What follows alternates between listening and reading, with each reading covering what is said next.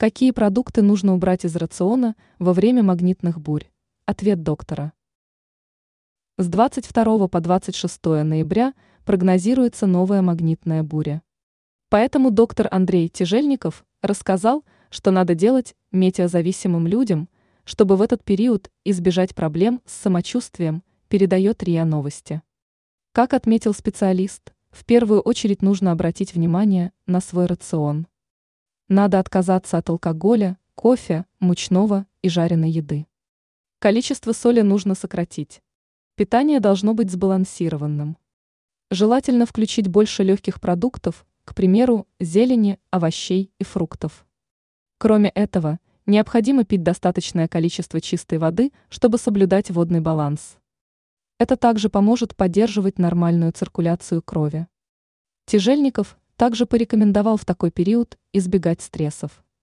Положительно скажется на самочувствии перенес занятий, которые требуют концентрации внимания или напряжения. От серьезных физических нагрузок следует тоже отказаться до 26 ноября.